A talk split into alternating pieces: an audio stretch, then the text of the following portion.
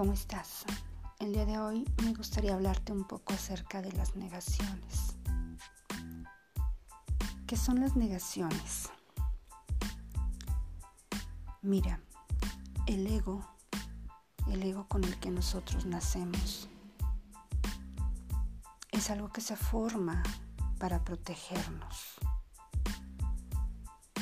Su fin último, su objetivo, es mantenerte a salvo y protegerte. Esa es la finalidad de la formación del ego, protegerte. Sin embargo, a medida de que avanzamos en nuestra vida,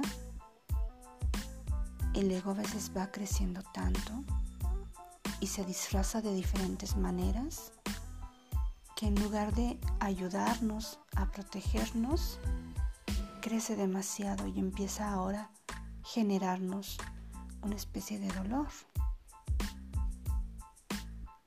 Lo único que necesitamos hacer es reconocer qué parte positiva hay del ego y cuándo se desequilibra para volverse negativo o volverse nuestra contra. Más allá de juzgar, lo que tenemos que hacer es entender, comprender y saberlo equilibrar. Ahora bien, cuando nosotros tenemos dolor por alguna situación, muchas veces no podemos conectar con la emoción directamente, porque el ego suele disfrazarse en primera instancia a través de negaciones. Digamos que es el primer mecanismo de defensa que tiene nuestro ego para protegernos. Recuerda, el ego lo que está tratando de hacer es que no sufras, es mantenerte a salvo. Cuando hay una situación de dolor, entonces lo primero que hace tu ego es esconderse detrás de negaciones. ¿Qué son las negaciones? Es todo aquello que te va a distraer para que no conectes con la emoción. ¿De qué manera? Tú ya lo has vivido. ¿Cuántas veces no tenemos una situación dolorosa que no queremos ver porque no la queremos afrontar? ¿Y qué es lo que sucede? Nos ponemos a hacer otra cosa para distraernos. ¿Cómo niegas tu dolor? ¿Cómo lo haces? Tal vez te vas de compras, tal vez comes algo delicioso, tal vez tienes alguna adicción, bebes alcohol, tal vez fumas, todo aquello que te genere placer, lo que estás intentando es contrarrestar el dolor que sientes. Sin embargo, esto te puede funcionar por un pequeño tiempo porque te distrae, pero quiero que te des cuenta que no estás sanando tu dolor. Es como, como muchas veces lo hacemos, ¿no? Con un niño que a lo mejor se golpeó por algún accidente, se cayó. ¿Y qué haces muchas veces? Le ofreces un dulce al niño.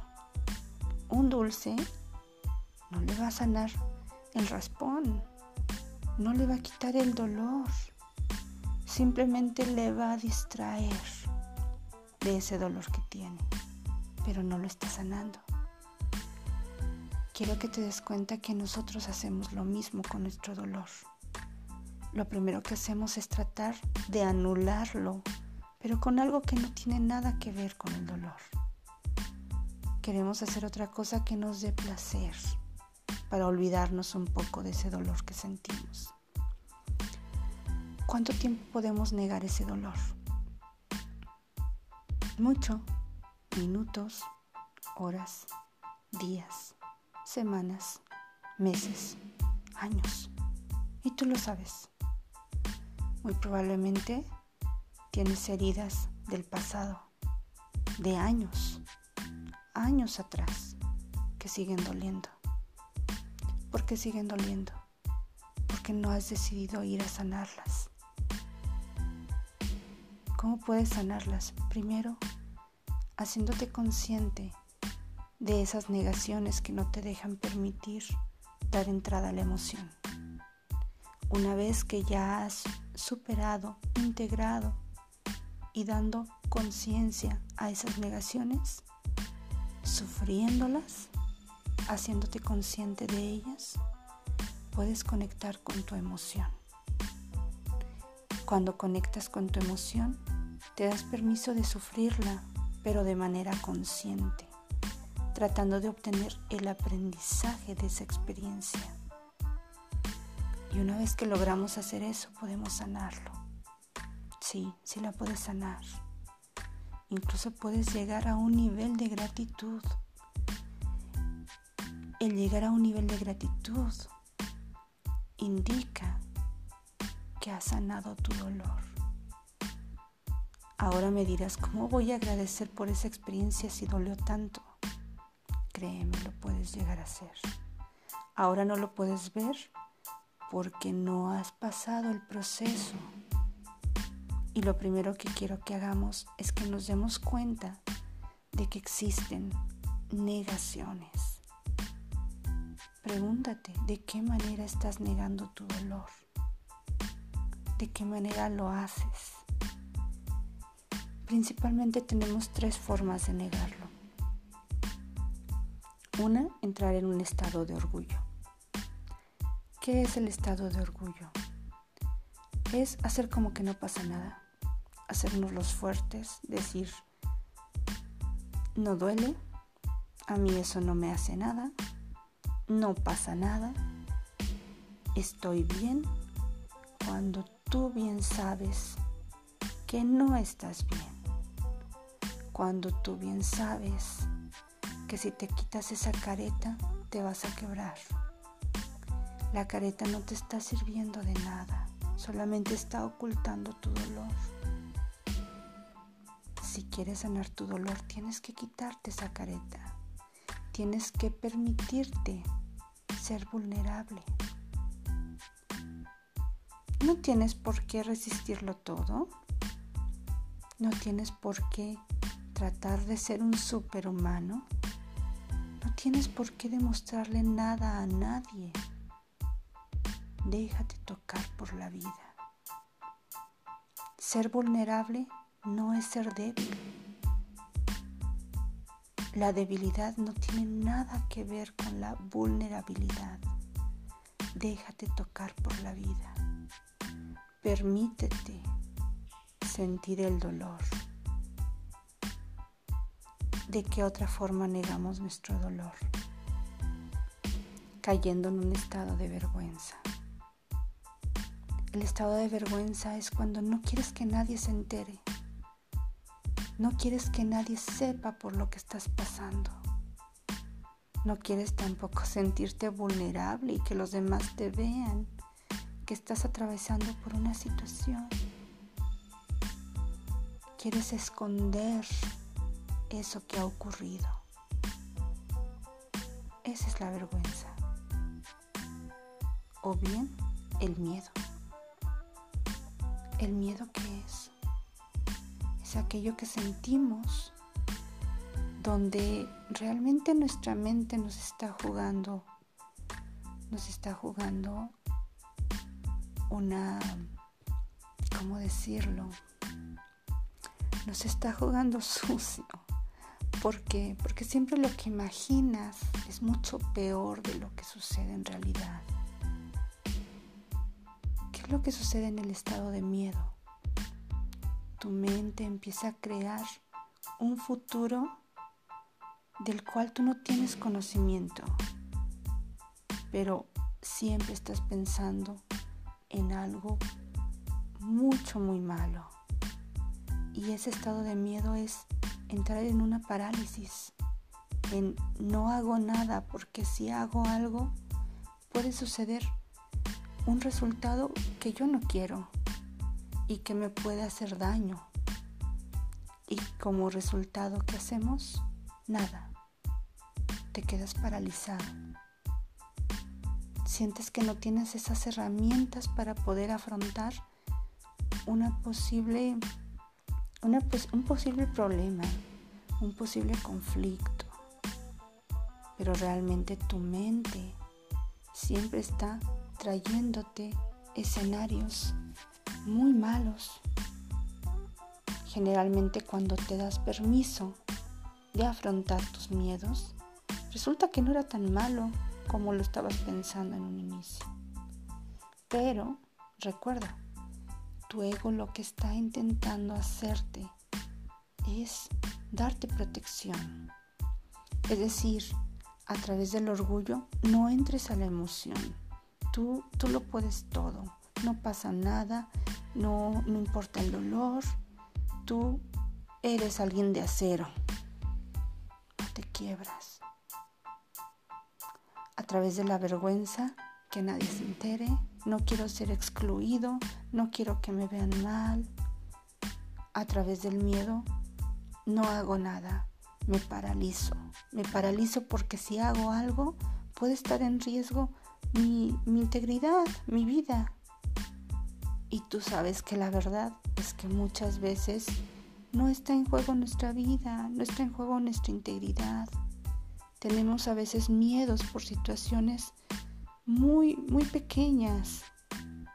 Y el miedo que sentimos lo magnificamos. quiero que te des cuenta que este es un mecanismo de defensa.